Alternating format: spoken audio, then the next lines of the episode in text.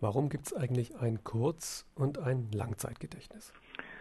Unser Gehirn wird mit einer riesigen Anzahl von Informationen bombardiert, sekündlich, Sinnesinformationen. Die meisten dieser Informationen sind ähm, unwichtig, sind nur von kurzer Dauer. Und das Gehirn soll sich aufgrund der Problematik, dass wenn es eine riesige Menge an Informationen abgespeichert hat, Schwierigkeiten hat, die richtigen, wichtigen Informationen in einer Situation wiederzufinden, muss das Gehirn sich immer sehr beschränken darin, welche Informationen denn letztendlich abgelegt werden. Deswegen haben wir einen Kurzzeitspeicher, der uns zum Beispiel bei der Sprache hilft, einen Satz zu Ende zu sprechen oder wenn wir einen Satz von einer Person zuhören, dass ähm, wir den komplett zusammensetzen können. Ähm, Im Sehbereich, dass wir immer so den letzten Moment noch vor Augen haben ähm, und dann wird der schon wieder gestrichen. Jeder kennt kennt das zum Beispiel beim Autofahren.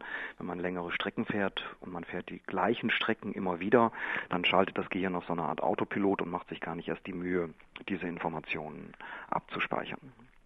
Ähm, entsprechend ähm, unterscheidet das Gedächtnis zwischen Kurz- und Langzeitspeicher, zumal der Langzeitspeicher auch noch sehr energieaufwendig ist, weil um Informationen langfristig zu speichern, werden Nervenzellen umgebaut. Dafür brauche ich Eiweißmoleküle, die produziert werden müssen und das kostet einfach Energie und damit geht das Gehirn sehr sorgsam um.